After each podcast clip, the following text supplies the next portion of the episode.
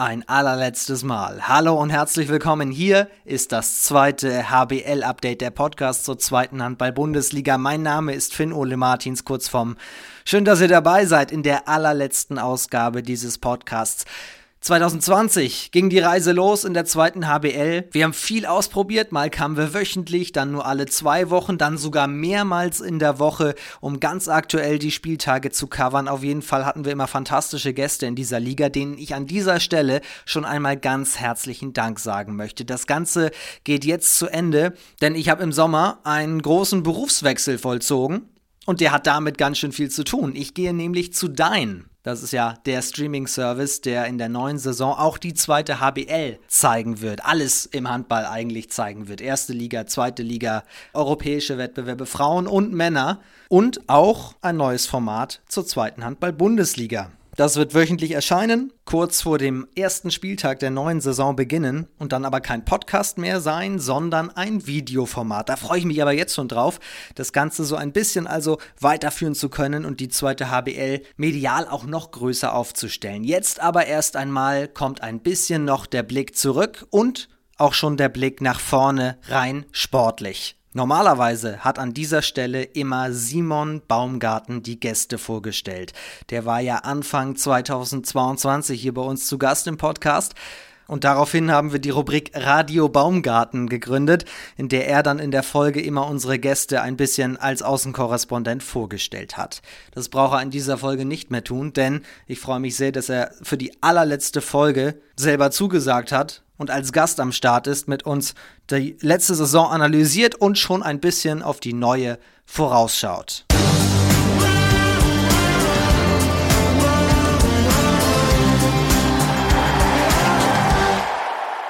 Hallo Simon, ich grüße dich. Einen wunderschönen guten Tag und vielen, vielen Dank für die Einladung. Alias Radio Baumgarten. Eigentlich stell, stellst du ja an dieser Stelle immer die Gäste vor in dieser Sendung. Das brauchst du heute nicht machen. Aber du hast dich selber auf Instagram neulich vorgestellt, auf deiner, auf deiner Seite. Das hören wir uns ganz kurz einmal an, damit wir alle wissen, mit wem haben wir es eigentlich zu tun. Sehr gerne. Einen wunderschönen guten Tag. Ich bin Simon Baumgarten, zertifizierter Health Coach und Gründer von Simon Baumgarten Bewegungsmuster. Als ehemaliger Handball-Bundesligaspieler mit mehr als 16 Jahren Erfahrung verbinde ich meine Leidenschaft für Bewegung und meine Expertise als Health Coach, um dir dabei zu helfen, deine Haltung zu korrigieren, Schmerzen zu reduzieren und deine Gesundheit nachhaltig zu verbessern.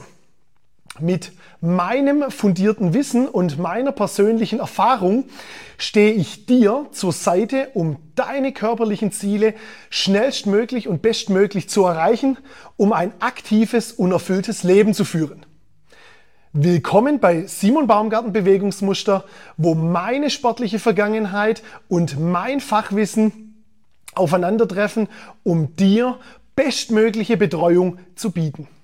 Also heute der ehemalige Handballer Simon Radio Baumgarten bei uns zu Gast, der jetzt aber TÜV-zertifizierter Health Coach ist. Ein letztes Mal sprechen wir über die zweite Liga, blicken zurück, blicken voraus, aber erst einmal musst du mir erzählen, was ist denn ein TÜV-zertifizierter Health Coach? Ja, also ich bin über die Mathletics Academy von Dr. Timo Osterhaus ähm, an diese Ausbildung rangekommen. Also ähm, das Ganze ist ein Ausbildungssystem, wo praktisch der Körper, ich sag mal einmal komplett durchleuchtet wird, also über sämtliche Stoffwechselvorgänge, über sämtliche Organe, wie sie arbeiten, und und und, also Körper von A bis Z einmal durch und das Ganze mit äh, ärztlicher Begleitung und einem Expertenteam, das sich darum kümmert, dass praktisch äh, das Ganze auf so einem hohen Niveau vermittelt wird, um das dann nachher auch entsprechend an meine Kunden weitergeben zu können. Und diese ganze äh, Ausbildung ist vom TÜV Nord zertifiziert worden. So kommt dieses ganze Ding zustande mit TÜV zertifizierter Health Coach. Und dann hast du quasi deine eigene Praxis auch? Ich bin seit 2015 selbstständig mit dem Bewegungsmuster in Fellbach. Und dort äh, versuche ich praktisch genau das, was äh, in diesem kleinen Einspieler kam, ähm, Bewegung und vor allem Haltung so zu korrigieren, dass das Ganze wieder schmerzfrei ist, verletzungsunanfälliger, wenn ich mit äh, Sportlern arbeite und ähm, um das Ganze dann auch vernünftig ins Training überleiten zu können, um die Leute wieder fit für den Alltag oder dann fit für die äh, Halle oder für ihren Sport zu machen. Muss ich dafür Sportler sein oder kann ich auch zu dir kommen und sagen, du, ich habe mich verlegen oder habe je, wirklich jeden Tag beim Links- und Rechts gucken Schmerzen im Nacken? Kann ich da auch zu dir kommen? Genau, das ist eigentlich der Hauptkundenkreis von mir, die Leute, die wieder zum Alltagsathleten werden wollen, die einfach sagen, hey, ich habe im Alltag ein paar Probleme, die klassischen Dinge, Knie, Rücken, Nacken und solche Sachen, die wieder zu korrigieren, die wieder einzustellen, die Symmetrie dann Symmetrie in Anführungszeichen, so im Körper wiederherzustellen, dass es einfach schmerzfrei wird, um dann vernünftig trainieren zu können, um dann den Alltag wieder fit und vital bestreiten zu können. Aus deiner Erfahrung gesprochen, warum haben wir heute alle Nackenschmerzen? Ist es tatsächlich, weil wir den ganzen Tag aufs Handy gucken, den Kopf gesenkt haben, dann natürlich am Schreibtisch sitzen, den PC vor Augen haben? Woran liegt es? Ja, es gibt ja den schönen Spruch, Sitzen ist das neue Rauchen. Ähm, Sitzen ist sicherlich, äh, oder diese ganze Homeoffice-Computerarbeit ist sicherlich natürlich ein äh, Teil dieser ganzen Geschichte. Ähm, es gehören aber natürlich äh, noch mehr Sachen dazu, wie Bewegungsmangel. Also wir bewegen uns ja so gut wie gar nicht mehr. Die meisten, ich glaube 2300 Schritte ist der durchschnittliche, die durchschnittliche Schrittanzahl, die wir nur noch täglich machen. Der Aufzug wird natürlich öfters benutzt als die Treppe.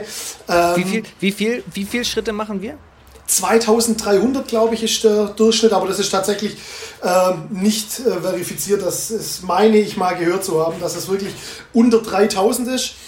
Und äh, wir sind richtig faul geworden, natürlich auch was unsere Schlafhygiene angeht. Äh, wenig Schlaf und das Stressniveau ist zusätzlich natürlich noch äh, deutlich höher als vor Jahren.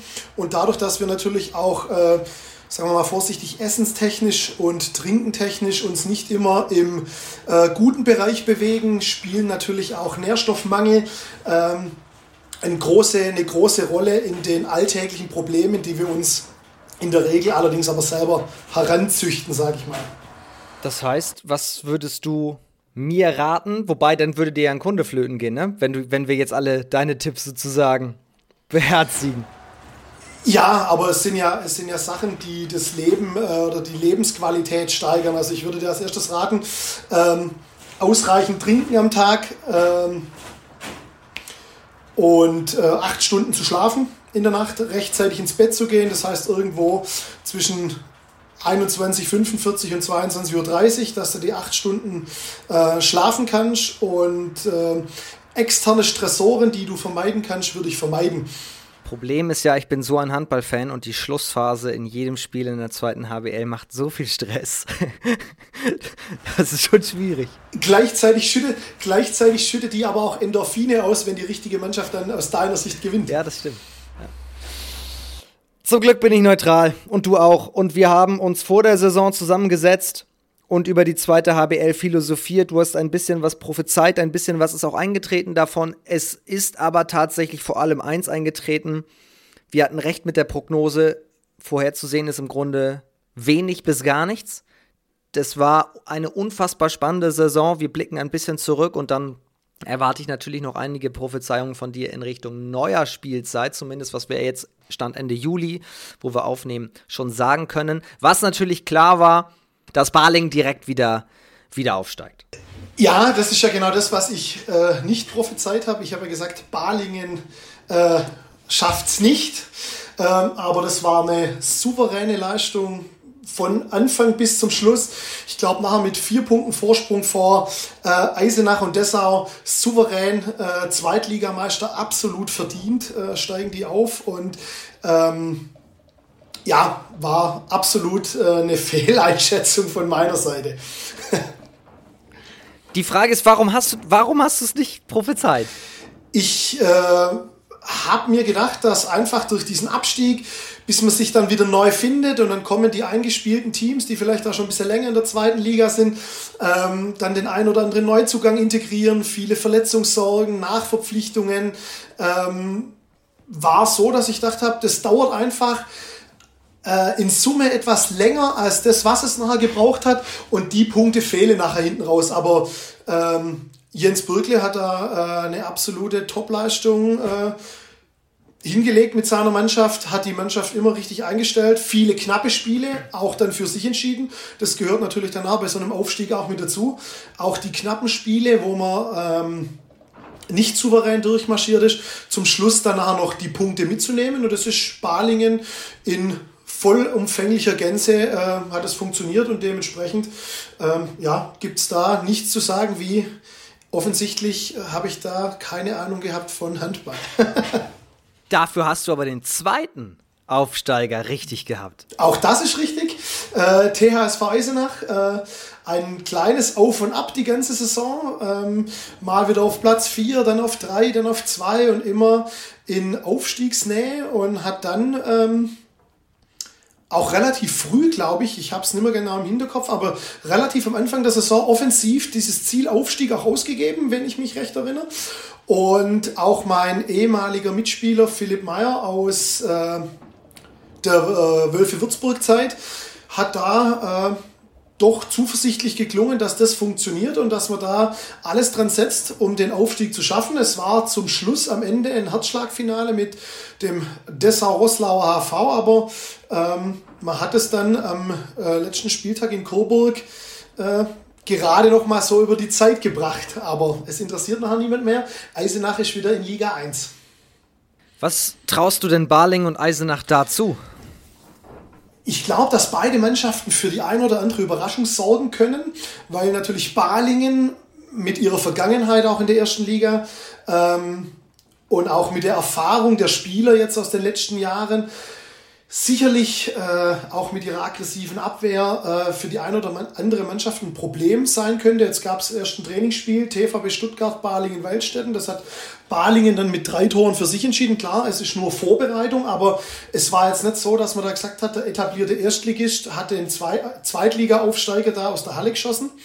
Ähm, und wenn da alle Leute fit bleiben, äh, glaube ich, dass äh, Balingen bis zum Schluss natürlich auch um den Klassenerhalt äh, ein gehöriges Wörtchen mitredet. Und das gleiche glaube ich auch beim THSV Eisenach. Aber da sind die Vorzeichen natürlich etwas schwieriger, weil einfach, ich glaube, sieben oder acht Neuzugänge integriert werden müssen. Und man sagt ja immer, man braucht so ein halbes, dreiviertel Jahr, bis man dann sich in die äh, an die Spielgeschwindigkeit, an die Härte und an das ganze Ding in der ersten Liga gewöhnt hat. Und äh, da muss bei Eisenach natürlich deutlich schneller äh, ein Fortschritt zu erkennen sein, damit da noch äh, wirklich, wirklich ernsthaft lange Zeit um den Klassenhalt mitgespielt werden kann. Wenn das gelingt, glaube ich, dass die mit ihrer äh, offensiven Abwehr, die sie gespielt haben in der zweiten Liga, sicherlich auch in der ersten Liga den ein oder anderen äh, den ein oder anderen Erstligaklub vor Herausforderungen stellt. Dann haben sie jetzt von Kielce einen neuen Torhüter geholt, den Kornetski. Ich glaube auch, dass der äh, ein ganz großer X-Faktor sein kann in den Spielen.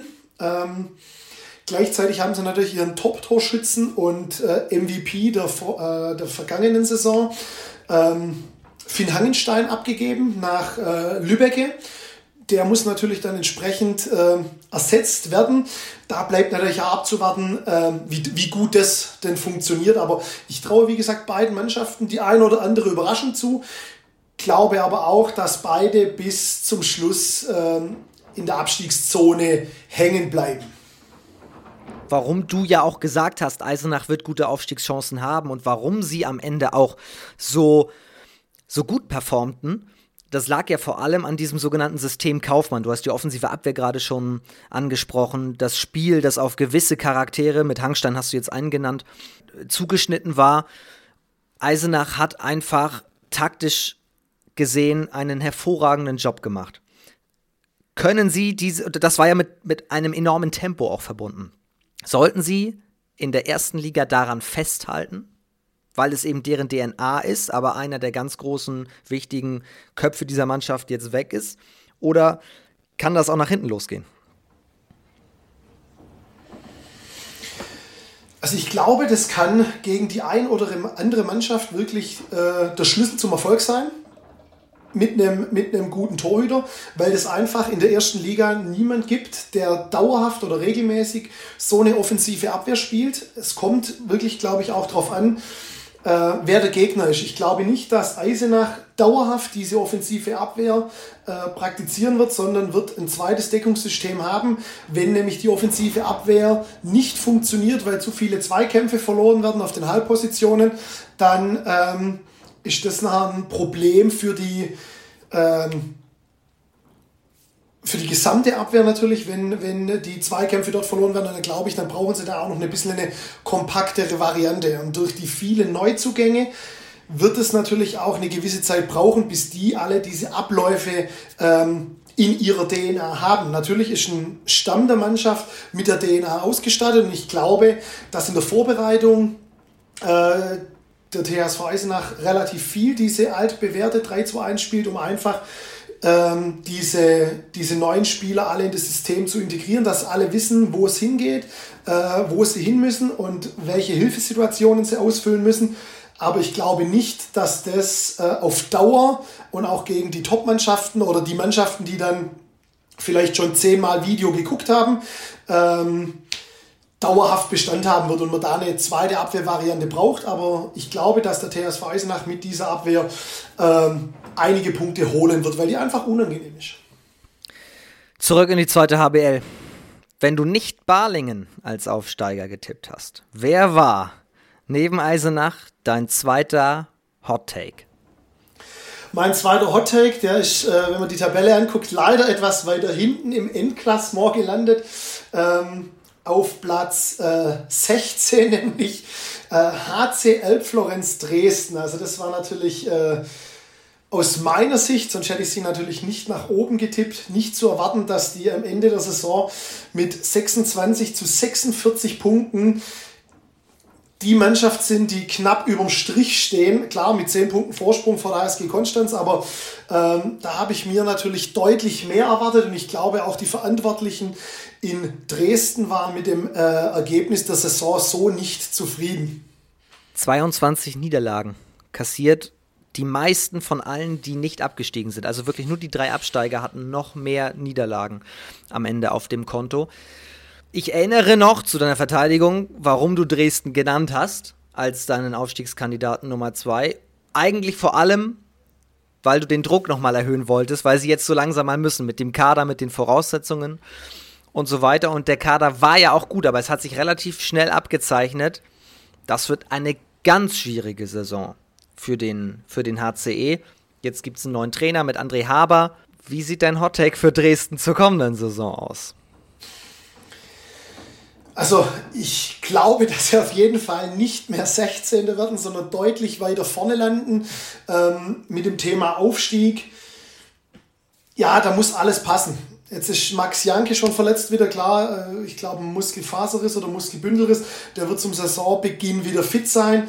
Ähm, und dann wird sich zeigen, äh, wie die Abgänge und die teilweise neu formierte Mannschaft noch zusätzlich äh, Qualität bekommt oder ob da noch was passiert, weiß ich nicht. Ähm, ich glaube aber, dass André Haber ähm, einen ganz anderen Handball spielen lässt, wie der unter Rico Göde. Und, ähm, und auch da ist es so, wenn ein neuer Trainer kommt, wie schnell kann die Mannschaft die Wünsche des Trainers umsetzen? Wie gut können sie die umsetzen? Wenn das relativ schnell funktioniert, hat André Haber auch schon bei seinen anderen Stationen oder bei seiner anderen Station bewiesen, was er zum Leisten imstande ist und dementsprechend die Mannschaften äh, in tabellarische Sphären gehievt hat, wo vor der Saison sie keiner erwartet hat. Ähm, jetzt gleich wieder zu sagen, oh ja, hier Aufstieg, äh, da würde ich mich jetzt mal vornehm zurückhalten, ähm, weil einfach auch aus der Erfahrung der letzten Saison ähm, gelernt werden muss in Dresden und dementsprechend tippe ich sie schon auf jeden Fall äh, unter den Top 5 in der neuen Saison. Okay, sagst du also wieder, sie werden gut performen. Ja, die müssen ja jetzt. Also jetzt ist ja irgendwann auch mal, auch mal. Den Satz erinnere ich noch. Die, die Halle, die Halle ist erstligareif mit dem Boden, mit dem ganzen Ding drumherum. Äh, ich glaube auch, dass Dresden ähm, eine gewisse Handballgeilheit hat ähm, und man in Dresden auch ordentlich was auf die Beine stellen kann. Aber es ist ja wie überall, wenn ich nicht erfolgreich bin, dann äh, bleiben die Zuschauer aus, dann wird es mit den Sponsoren auf Dauer irgendwann schwierig. Ähm, deswegen glaube ich, äh, wäre es für Dresden einfach eine gute Sache, wenn sie da jetzt äh, wieder zu alten Tugenden zurückfinden würden, wie am äh, Ende der vorangegangenen Saison, wo sie dann auf einmal äh, acht oder zehn Spiele in Folge gewonnen haben, ähm, weil dass sie Handball spielen können, die Jungs, ähm, das zeigen sie, aber halt viel zu selten in der letzten Saison. Trotz der aus Dresdner Sicht schwachen Spielzeit war der Abstand nach unten sehr, sehr groß. Zehn Punkte dahinter die HSG Konstanz auf dem ersten Abstiegsrang. Was wirklich aufgefallen ist, da unten gab es im Grunde gar keine Spannung. Konstanz, Rostock, Würzburg waren so weit abgeschlagen. Was sagt das über das Niveau der zweiten HBL aus, dass im Abstiegskampf eigentlich relativ schnell klar war, in welche Richtung das gehen wird? Ich glaube nach wie vor, dass die Liga ausgeglichener nicht sein könnte. Auch die Abstände zwischen den anderen Platzierungen, äh, ich sag mal Platz 5 und äh, Platz 12 ist jetzt nicht, nicht die Welt. Ähm, und wenn man, die, wenn man sich die Ergebnisse anguckt, jetzt mal mit Abst außer Würz, äh, Wölfe Würzburg, die relativ schnell in diesem Abstiegsstrudel drin waren und dann irgendwann vor der Winterpause nochmal mit zwei Siegen so zwei Ausrufezeichen gesetzt haben, wo man dann vielleicht kurz gedacht hat, okay, es könnte vielleicht noch reichen, aber da einfach ähm, keine Impulse mehr möglich waren äh, von Vereinsseite aus, dass man da noch irgendwie den ein oder anderen Spieler äh, nachverpflichtet, um vielleicht diesen Klassenhalt nochmal zu schaffen. Ähm, in Rostock, in Rostock glaube ich, war das ähnlich. Da äh, hat man bis zuletzt versucht, mit der gleichen Truppe, mit dem gleichen Trainer, ähm, da die Wende herbeizuführen. Und Konstanz hatte ich ja noch äh, bei unserem Halbjahres, äh, bei unserem Halbjahres-Podcast, äh, habe ich ja noch gesagt, dass die eventuell noch den Sprung wegschaffen von dem Abstiegsplatz. Dann hatte Dormagen weiter unten drin, aber da erstmal Kompliment an Matti Flor mit so einer jungen Mannschaft äh, doch sehr souverän in der Liga zu bleiben mit äh, knapp doppelt so vielen Punkten wie der erste Absteiger. Äh, aller Ehren wert. Und äh, die HSG Konstanz hatte die Möglichkeit, hat aber natürlich die knappen Spiele alle verloren und dann auch gegen die direkte Konkurrenz, die irgendwo ab Platz 13 vielleicht losging, ähm, einfach äh, den letzten Punch vermissen lassen und ist dann äh, natürlich völlig zu Recht abgestiegen. Und da ist natürlich wie oben bei Eisenach. Unten halt auch, wenn man die knappen Spiele gegen die direkten Konkurrenten nicht gewinnt, dann äh, wird es natürlich auch immer schwieriger und diese ganzen Niederlagen nagen natürlich dann auch am Selbstbewusstsein und am Selbstvertrauen. Ähm, und deswegen ja, sind die drei Mannschaften, die jetzt da hinten stehen, mit diesem Abstand auch zu Recht abgestiegen und auch zu Recht mit diesem Abstand, weil einfach da der letzte, der letzte Schritt nicht gereicht hat, aus welchen Gründen auch immer. Das kann, mag eine Verletzung sein, das mag ähm, Unkonzentriertheit sein. Das war in Summe dann einfach zu wenig. Es kommen der EHV Aue und TUS Finnhorst in die zweite HBL. Wir starten mal mit Aue, den Rückkehrern. Sofort nach einer sehr starken Drittligasaison wieder da. Was traust du den Aufsteigern zu? Aue wird den Klassenerhalt schaffen, da bin ich überzeugt davon. Ähm, ich frage mich, frag mich bis heute noch, wie dieser, ich sage mal vorsichtig, Betriebsunfall passieren konnte, dass man da auf einmal abgestiegen ist da in einem Jahr davor, ähm, mehr oder weniger souverän durchmarschiert in der dritten Liga und wieder, und wieder aufgestiegen. Ähm, deswegen glaube ich auch, dass die äh, die Klasse halten. Die werden jetzt nicht irgendwo im einstelligen Tabellenbereich ankommen, und werden auch mit dem Abstieg über weite Strecken der Saison zu tun haben. Aber ich glaube, in Aue äh, ist die Handballtradition so groß und auch wenn ich das so ein bisschen verfolge, welche Sponsoren haben verlängert, wie wurde die Mannschaft ergänzt. Ähm, da wird ja seit Jahren äh, mit Rüdiger Jürke auf ähm, kontinuierlicher Ebene was aufgebaut, sodass äh, man da immer, immer handlungsfähig ist und war, zumindest äh, das, was nach außen so äh, rauskommt. Und äh, ich glaube, die können das auch dort realistisch einschätzen, ähm, dass, man, dass man den Nichtabstieg als oberstes Ziel hat. Und ich glaube einfach mit dieser Erzgebirgshalle in Lösnitz, die natürlich dann, wenn sie ausverkauft ist, schon richtig Druck auf Schiedsrichter und gegnerische Mannschaft macht und auch immer eine richtig tolle Stimmung ist, glaube ich einfach, dass das ausreichen wird, um die nötigen Punkte zumindest mal zu Hause zu holen, um nicht abzusteigen. Und Finnhorst? Da kommt eine Mannschaft, für die in der Form erstmal oder ein Verein, für den die zweite Liga jetzt Neuland sein wird. Aber das ist eine hochdekorierte Mannschaft. Also wenn du dir die Namen anschaust, die können alle was. Ich glaube, die meisten, die in der zweiten Liga spielen, beziehungsweise ich würde mal sagen, alle, die in der zweiten Liga spielen, äh, die können was. Ähm, Finnhorst, das wird so ein bisschen die Wundertüte werden, glaube ich, ähm, haben einen, in Anführungszeichen, einen relativ erfahrenen Trainer als Spieler mit Davor Dominikovic, der, glaube ich, international alles gesehen hat. Als Trainer allerdings vielleicht noch die ein oder andere Erfahrung braucht. Und in der zweiten Liga da vielleicht doch der ein oder andere, ich nenne es mal vorsichtig, Leichtsinnsfehler passiert, ähm, was dann vielleicht am Ende des Tages in so einer Liga dann halt auch mal Punkte kostet. Ähm, und auch die Mannschaft, du hast schon angesprochen, hochdekorierte Spieler, die alle schon oder die meisten schon irgendwo mal zweite Liga gespielt haben, teilweise äh, erste Liga, korrigiere mich, wenn ich da, wenn ich da falsch liege, aber auf jeden Fall eine äh, Mannschaft, die es nicht zu unterschätzen gilt. Also das ist nicht der klassische Aufsteiger, wo man sagt, ja gut, den lassen wir schon mal hinter uns. Ja. Und ähm, genau. Jetzt war ich noch nie in der Halle in Winhorst, äh, was da stimmungsmäßig los ist, aber ich kenne es noch aus meiner Zeit, als wir aufgestiegen sind. Wenn du aufsteigst, ist so eine gewisse Euphorie da und es ist immer schwierig, auch für etablierte Mannschaften, wenn sie am ersten Spieltag dann auswärts zu so einem Aufsteiger müssen, wo alle sagen, jawohl, jetzt erst recht und zweite Liga und jetzt erst, jetzt geht's Vollgas nach vorne und dementsprechend ähm, glaube ich auch, dass die äh, lang mit dem Abstieg zu tun haben werden und dass es in der kommenden Saison, was den Abstieg angeht, wesentlich spannender wird als das, was wir dieses Jahr hatten.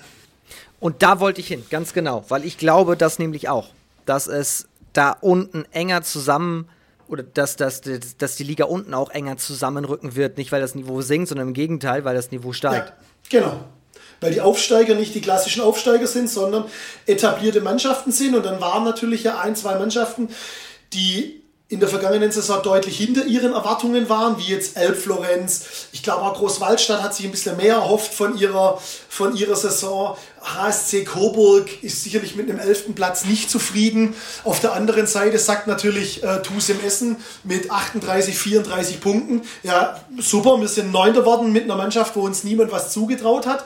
Ähm, deswegen glaube ich auch, dass das Ganze noch ausgeglichener sein wird und da noch ähm, eine, eine Voraussage noch schwerer wird, äh, was da Auf- und Abstieg betrifft, weil natürlich der ein oder andere Verein natürlich auch finanzielle Einsparungen machen muss ähm, und äh, die Gegner ja auch nicht schlechter werden. Der Tuse muss auch aufpassen, verstärkt sich aber gut, wie ich finde. Aber wenn wir auf die Abgänge schauen, mit Eloy Morante Maldonado, der zum BAC gewechselt ist, ist eine der Figuren des Spiels, vorne wie hinten.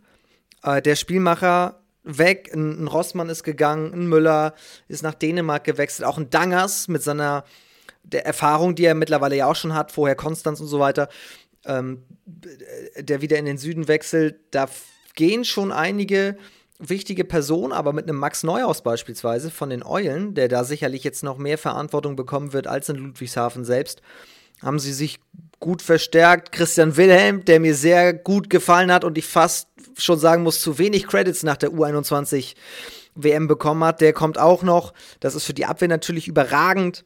Julius Rose kennst du aus Würzburg? Nee, kenne ich nicht aus Würzburg. Ich habe mit ihm nicht zusammengespielt. Ich weiß, ich kenne ihn, aber ich habe nie mit ihm zusammengespielt. Aber da sind einige gute Namen dabei. Ja, also du hast die, die Namen schon erwähnt, die gehen und ich glaube, die wiegen schwerer als die, die neu dazukommen, weil auch da ist es wieder so, die müssen wieder das Spielsystem lernen, die müssen äh, die, sag ich mal, die äh, Anordnungen von Hege umsetzen und ähm, ich glaube, ich traue den Klassenerhalt zu, aber ich glaube, dass es dieses Mal nicht auf Platz 9 ins Ziel reicht, sondern deutlich weiter hinten. Und ich glaube tatsächlich, dass der Abstieg von mindestens zwei Mannschaften am letzten Spieltag erst entschieden wird. Und es dann auch einen Namen treffen könnte, den wir so noch gar nicht auf dem Zettel haben? Genau, das, das sind nachher einfach drei oder vier Mannschaften, die noch die letzten zwei Abstiegsplätze untereinander ausspielen. Und da wird es dann vielleicht auch jemand erwischen, wo man denkt, hm, die waren doch letztes Jahr, ich will keine Platzierung sagen, dass es nachher heißt, er hat hier die Mannschaft meint. Ähm, und da könnte, da könnte einiges sein. Klar, wie immer sind, sind Verletzungen und solche Geschichten ein Thema, aber ähm, ich glaube, da wird es schon... Äh, lange, lange spannend bleiben. Und ich bin auch gespannt, ob die Mannschaften, die jetzt oben waren, wie Dessau, ähm, diese Form dann auch bestätigen können und sagen, hey, wir sind nächstes Jahr noch auf dem, auf dem gleichen Niveau oder wir wollen noch weiter oben angreifen. Ich bin beispielsweise sehr gespannt auf den TV Hüttenberg, weil dort mit äh, Stefan Kner ein, ein sehr spannender Handballspieler jetzt Cheftrainer wird, war natürlich auch vorher schon als Co-Trainer mhm. mit dabei. Äh, noch stand heute nicht so viele Zugänge dabei, aber dafür geht ein Tim Schneider, der ja dann äh, Geschäftsführer ist. Plaue ist weg, der jetzt in Eisenach das Tor hüten wird. Joel Ribeiro geht.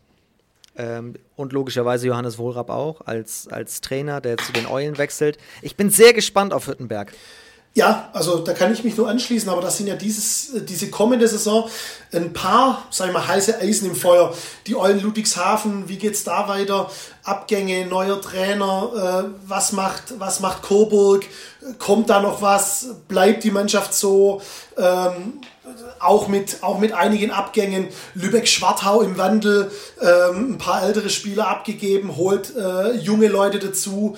Hüttenberg, die sagen, okay, wir machen unseren Co-Trainer zum Cheftrainer, was vielleicht ein bisschen einfacher ist für die Mannschaft, wie wenn jetzt jemand komplett externes kommt. Ähm, Elbflorenz mit neuem Trainer. Ähm, da wird schon einiges, einiges passieren und äh, da wird es sicherlich, wie gesagt, ein paar Überraschungen geben kann Dessau das bestätigen, was sie in der letzten Saison gestartet haben? Müssen sie es überhaupt? Weil die haben natürlich überragend gespielt, sodass jetzt nicht wenige sagen, wenn die so weitermachen, dann landen die wieder relativ weit vorne. Aber die Frage ist natürlich, können sie dieses Niveau halten? Weil jetzt kommen auch die, in der Sommerpause kommst du mal zur Ruhe, kannst ein bisschen reflektieren, was du da Überragendes geschafft hast als Best of the Rest, bist so ganz knapp gescheitert, hast aber trotzdem irgendwann vielleicht auch das Wissen, wenn die Enttäuschung so halbwegs mal weggeht, was du da eigentlich geschafft hast, kriegt Dessau das konstant hin? Das bleibt tatsächlich abzuwarten. Ich denke, die haben in vielen Mannschaftsteilen wirklich am Limit performt. Manche Spieler sicherlich auch knapp über ihrem Limit. Und das hat den Erfolg äh, herbeigeführt. Ich glaube, dass Uwe Jung-Andreas alles daran setzt, dass das in ähnlichen, in ähnlichen Sphären weitergeht. Ich traue ihnen das auf jeden Fall zu. Wo sie dann nachher am Ende des Tages landen, ähm, weil es war doch schon sehr, sehr erfrischender Handball, den die, äh, den die Dessau da geboten haben, mit sehr, sehr viel Spielwitz und beziehungsweise noch viel mehr Tempo. Ähm, und hat natürlich auch den einen oder anderen Lucky Punch auf ihrer Seite, aber den, wie gesagt, braucht man, um oben in der Tabelle zu stehen. Ich traue ihnen auf jeden Fall auch nochmal zu, da oben mitzuspielen. Es gibt einige interessante Personalien für die neue Saison. Stichwort Niklas Pischkowski, Eintracht Hagen, da freue ich mich sehr drauf. Mhm. Ein Strohsack, der nach Dormagen gegangen ist von Lübbecke. Apropos Lübbecke, kann Finn Hangstein auch in Lübbecke funktionieren? Passt das? Er hatte mit Michael Haas äh, einen Trainer, der auch äh, viel Erfahrung auf Rückraummitte hat. Ähm, ich glaube, die Lübecker spielen hauptsächlich 6-0. Ähm, zumindest wäre mir kein Spiel äh, in Erinnerung, wo äh, irgendjemand vorne auf der 1 gedeckt hätte, wenn es nicht aus der Not heraus geboren war. Ähm, ich glaube, Finn Hangenstein wird auch in Lübeck funktionieren. Ob das auf dem gleichen Niveau ist wie die letzten zwei Jahre in Eisenach, das wird sich erst zeigen. Also da bin ich auch gespannt drauf. Wir haben noch gar nicht über Potsdam gesprochen. Elias Kofler kommt aus Westwien. Bob Hanning hat sehr von ihm geschwärmt, hat von der Wunschlösung gesprochen. Der kommt, dazu kommt äh, ein Ole Schramm vom TV Emstetten und Sergei Goropischin von den Eulen Ludwigshafen. Das sind die Zugänge von Potsdam. Also man sieht sehr dosiert wird das Team verstärkt, weil das Team natürlich, wir haben sie als junge Wilde jetzt auch in der zweiten HBL kennengelernt, war auch kein klassischer Aufsteiger, hat deswegen auch wenig bis gar nichts mit dem Abstieg zu tun gehabt, ähm, sondern ist natürlich auf Rang sieben am Ende eingelaufen, auf einem überragenden siebten Tabellenplatz. Dazu muss ich anmerken, dass ich auch gesagt habe, dass sie ja. auf jeden Fall in der Top 10 einlaufen werden und damit ist mit Platz 7 natürlich auch da meine Voraussage weitestgehend richtig. Das wollte ich an der Stelle einfach nur mal kurz angemerkt haben. Ja, und völlig zu Recht. Ähm, das das hast, du, hast du prophezeit, weil das natürlich eine Mannschaft war, die einfach frisch und fresh äh, mit im, äh, quasi entgegen aller Regeln. Wir sind Aufsteiger, wir müssen erstmal ankommen in der Liga, wir müssen, wir müssen Angriffe so lang wie möglich ziehen und so weiter und, und mit Kräften aushalten. Das wurde ja gar nicht gemacht, sondern die Mannschaft hat einfach gesagt, wir machen unser Ding weiter und spielen schnell, spielen Tempo äh, und, und, und ja, was jung und wild einfach bedeutet. Und ziehen unser Ding durch und wollen ganz viel lernen. Und da hatten tatsächlich einige Mannschaften Probleme mit. Ähm, und Bob Hanning hat verlängert. Bob Hannings Reise mit Potsdam geht weiter. Ich glaube, die Kombination, die da in Potsdam geschaffen wurde mit Bob Hanning, mit dieser Nachwuchsarbeit und auch mit dieser Durchlässigkeit nach oben, mit dieser Kooperation Füchse Berlin, das so alles mehr oder weniger in einer Hand zu haben, ähm, arg viel besser kann man es nicht machen. Und dementsprechend reicht natürlich auch Potsdam äh, ein, zwei, drei Neuzugänge, die gezielt verstärkt sind auf seinen äh, Spieler aus West-Wien. Bin ich auch sehr, sehr gespannt. Ich kenne ihn so gar nicht. Ähm, und äh, lass mich da natürlich gerne äh, überraschen, wenn er dann genau das liefert, was Bob Hanning sehen will. Und ich glaube, dass Potsdam in der nächsten Saison frühzeitig nichts mit dem Abstieg zu tun haben wird und äh, wird auch irgendwo um den Platz 7 vielleicht sogar noch einen Ticken verbessern, aber irgendwo um den Dreh Platz 7, glaube ich, auch wieder einlaufen. Jetzt kommt es natürlich darauf an, Maxim Orlov, äh, wenn der wieder fit ist, was, äh, was kann er denn da dazu noch beitragen, weil das ist schon ein Spieler, wo ich sage, der hat so viel äh, gezeigt, schon auch in den Aufstiegsspielen und am Anfang bis zu seiner Verletzung. Ähm, da bin ich wirklich, äh, da freue ich mich drauf und hoffe, dass er dann auch lange Zeit fit bleibt und da sein Können zeigen kann. Äh, wobei ich äh, glaube, dass das einer, oder ich denke, dass das einer wäre, der auch dann natürlich diesen Sprung äh, zu den Füchsen rüber machen könnte oder vielleicht sogar machen wird, nachdem die ja auf Rückraummitte äh, aktuell noch nicht so üppig besetzt sind. Was macht denn Bob Hannings langjähriger Weggefährte Ica Romero mit Bietigheim. Jetzt schon Platz 5, also nochmal die Steigerung zur Vorsaison, aber die SGBBM Bietigheim, der Name sagt schon, hat natürlich auch Ambitionen, Ica Romero auch, irgendwann die Mission Aufstieg zu starten. Ja, ich denke auch mit der Verpflichtung jetzt ganz kurzfristig äh, Jonas Meyer nochmal zurückgeholt nach Bietigheim, glaube heute erst bekannt worden. Äh, hält sich dort zumindest mal fit, aber äh, der Torhüter, äh, wie heißt er? Freddy Gens. Freddy Gens, genau. Ähm, Freddy Gens äh, verletzt. Ich weiß nicht, was er genau hat, ob das was längerfristiges ist, ähm, weil ich glaube schon, dass er ähm, sehr, sehr dazu beigetragen hat, dass Bietigheim da jetzt ins Ziel gekommen ist. Ähm, Bietigheim Fünfter mit, glaube 45 zu 27, also nicht ganz so weit weg von den äh, Aufstiegsplätzen ich denke, dass äh, Ico Romero eine gute Mannschaft zur Verfügung hat und äh, auch das Ergebnis von der vergangenen Saison nächstes Jahr verbessern sollte.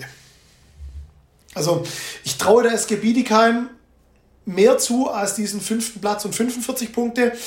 Ähm, Ob es danach zum Aufstieg reicht, das wird auch ein Hauen und Stechen bis zum letzten Spieltag, weil es natürlich auch wie hinten ähm, doch ausgeglichener wird. Ähm, und man auch schon mal wieder gucken muss, was machen die Absteiger aus Liga 1, wie akklimatisieren die sich in Liga 2. Minden wahrscheinlich mit zehn Neuzugängen, wenn es reicht. Äh, inklusive neuem Trainer-Team sogar. Also ja, da bleibe ich, bleib ich mal äh, skeptisch, wie die sich schnell in dieser zweiten Liga zurechtfinden. Aber ich denke, Bietigheim hat die Voraussetzungen, äh, was das Team angeht, noch eine bessere Platzierung zu erreichen wie in der vergangenen Saison. Das ist tatsächlich meine nächste Frage hier auf meinem, meinem Spickzettel. Wer kommt schneller in der zweiten HBL an und wer hat größere Probleme, Minden oder Hamm? Äh, ich glaube, Minden hat größere Probleme. Weil Hamm geht mit fast der gleichen Mannschaft runter. Die haben Savas Savas noch abgegeben. Das sind mehr oder weniger auch noch etliche Spieler, die diesen Zweitliga-Aufstieg mit realisiert haben dort in Hamm. Und dementsprechend glaube ich, dass die sich natürlich schneller wieder dran gewöhnen, wie jetzt die Spieler, die jetzt in Minden mit absteigen und äh, die, die weggehen, plus neues Trainerteam, was ja in Hamm auch das gleiche bleibt, ähm, denke ich, dass sich Hamm leichter tut. Ähm, je nachdem, wen Minden natürlich jetzt noch verpflichtet. Klar, wenn da natürlich nochmal drei Hochkaräter verpflichtet werden, ähm, könnte das natürlich auch sein, dass die, dass die da einfach aufgrund der individuellen Qualität äh, besser dastehen als Hamm Westfalen. Aber ich glaube, dass beide sich zu Beginn der Saison schwerer tun, als sie sich jetzt vorstellen könnten. Es kommt auch ein bisschen auf den Spielplan an. Ja. Auf den Spielplan, welche, welche Mannschaft kriege ich denn als Absteiger? Als erstes äh, habe ich vielleicht Glück und ich kriege jemanden aus dem hinteren Mittelfeld. Ist das überhaupt ein Glück? Wie haben die sich in der Vorbereitung geschlagen? Also ähm, da passieren natürlich dann immer die meisten äh, Wunderdinge, wenn, wenn am ersten Spieltag eine etablierte Mannschaft gegen irgendjemand spielt, den man noch nicht kennt, der auf einmal absteigt oder sonst irgendwas. Also da bin ich äh, auch schon vor, voller Vorfreude drauf, was da am ersten Spieltag für kuriose Ergebnisse rauskommen. Hamm hat als erstes ein Nachbarduell, wenn man so will, mit dem Tusem. Und Minden fährt nach Potsdam. Ja, und schon, und schon glaube ich, dass am ersten Spieltag Potsdam äh, daheim gegen Minden gewinnen wird. ja, das ist mal eine, das ist mal ein Hot Take, wie wir es hier haben wollen. ja, natürlich. Man braucht ja zum an der letzten, an der letzten Folge äh, muss man natürlich auch noch mal was raushaben, weil da wird man dann nicht mehr dran gemessen. Da das bleibt so stehen für alle Ewigkeiten. Und, und da kann man auch mal sagen, dass am ersten Spieltag Potsdam daheim gegen Minden gewinnt. Es ist natürlich noch sehr viel im Nebel gestochere, kann man das so sagen? Es ist noch viel Stochern im Nebel zu diesem Zeitpunkt. Wir können noch nicht alles felsenfest sagen, es steht noch nicht alles fest. Wir haben jetzt noch nicht ausführlich über Nordhorn gesprochen, über Hagen, die sicherlich vorne mit genannt werden müssen. Was passiert in Coburg? Was ist, wie weit ist der Umbruch in Schwartau mittlerweile voran, vorangeschritten? Das sind natürlich alles so Fragezeichen, die erst mit der Zeit wegradiert werden können. Lass uns mal über zwei, drei Personalien noch sprechen. Über das Thema MVP. Du bist nicht so ganz zufrieden, wie das letztes Jahr ausgegangen ist. Und du musst uns natürlich noch erzählen, was passiert in Sachen MVP in der neuen Saison. Was heißt nicht zufrieden? Also ich denke, äh, mit Bukowinas von Großwaldstadt hat es absolut äh, einen richtigen Spieler getroffen. Kam relativ unbekannt, zumindest für mich, unbekannt in die Liga und hat wirklich... Äh, auf ganz hohem Niveau äh, performt. Ich weiß gar nicht, wie viel sieben Meter er gehalten hat, aber äh, ich habe so ein Highlight-Video gesehen. Äh, da waren es auf jeden Fall schon mal da ein paar. Ähm, und er ist absolut äh, verdient MVP geworden. Äh, mein Tipp war ja deswegen vielleicht auch so ein bisschen diese Unzufriedenheit. Ich habe ja gesagt, Otto Gretarsson von Balin Waldstätten ja. aufgrund seiner. Aufgrund das war auch nicht gegen Bukowinas gerade gemeint. Auf, auf, auf, ja, Gott, um Gottes Willen. Auch von, auch von mir nicht. Also, äh, und deswegen, ähm, weil er so eine überragende äh, Trefferquote hatte, aber ähm, wenn ich mir dann die anderen Statistiken nochmal angeschaut habe, natürlich hätte es auch einen Timo Löser verdient, der wirklich ähm, wenn man den HPI mit rannimmt, auch mit vorne dabei war, äh, in entscheidenden Phasen immer Verantwortung übernommen hat, trotz seines jungen Alters ähm, nachher Dritter worden ist mit seiner Mannschaft. Also es gab sicherlich ein paar Spieler, die es genauso verdient hätten. Ähm, mein Tipp war natürlich falsch mit Otto Gretarsson, aber er hat ja dann dafür einen Aufstieg in die erste Liga und darf nächstes Jahr auf Linksaußen in der ersten Liga wirbeln. Von dem her äh, wird er die Niederlage bei der Wahl zum MVP verkraftet haben, wenn es da überhaupt eine gab. Ich weiß gar nicht, wie der MVP vergeben wurde, von den Trainern gewählt oder wie wurde der denn vergeben? Weißt du das? Oder ob das anhand vom HPI läuft? Also ich, oder gab es eine Mannschaft der Saison und daraus konnte man dann wählen? War das vielleicht so? Ich also es war, es war erstmal war es ein Fanvoting. Mhm. So, auf Grundlage des HPI, so kann man es, glaube ich, ausdrücken. Also die besten HPI-Werte, die Spieler mit den besten HPI-Werten wurden zur Wahl gestellt. Und da waren ja viele auf ähnlichem Niveau, so zwischen 76 und knapp unter 80, glaube ich, waren die höchsten. Und ähm, es hätten einige verdient gehabt. Also wie gesagt, ähm, würden mir noch ein paar einfallen, aber so wie es jetzt ausgegangen ist, denke ich, passt es auch. Also Bukovinas war nominiert, Odur Gretason auf links außen, Rückraum links Finn Hangstein, Rückraum Mitte Juan de la Peña, Max Benecke auf äh, rechts, äh, auf halb rechts. Rechts außen war Schäfer von Bietigheim. Am Kreis Patrick Gemp. Ja, es hätten, wie gesagt, äh, alle, alle verdient gehabt, alle herausragende Saison gespielt, äh, jeder in seinem, in seinem Bereich und auf seiner Position. Und äh, einer muss es halt gewinnen und dementsprechend herzlichen Glückwunsch zum TV Großwaldstadt für den MVP der Saison. Und nächste Saison? nächste Saison, wer wird da MVP? Um Gottes Willen. Ähm, boah.